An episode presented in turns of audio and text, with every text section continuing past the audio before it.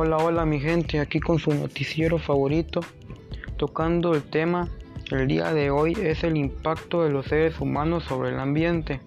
Según el tipo y la gravedad de las transformaciones causadas por el ser humano en el ambiente, este tiene mayor o menor probabilidad de regenerarse y volver a ese equilibrio ecosistemático.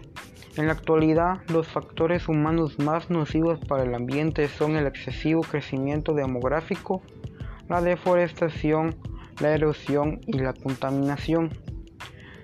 En el segundo tema a tocar el día de hoy es el crecimiento acelerado de la población mundial. En el año 1950 la cantidad de personas sobre la Tierra era 2.600 millones. Para el año 1987 se alcanzaron los 5.000 millones y en el año 1999 ya sumaban 6.000 millones de personas.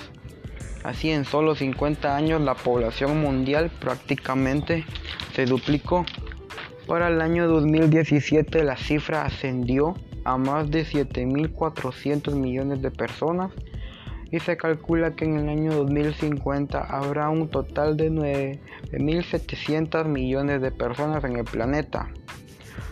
Por estas razones las personas sufren por la sobrepoblación y otros eventos que han transcurrido por, por largo del tiempo, como la falta de recursos económicos, los eventos migratorios y la falta de educación y la falta de salud.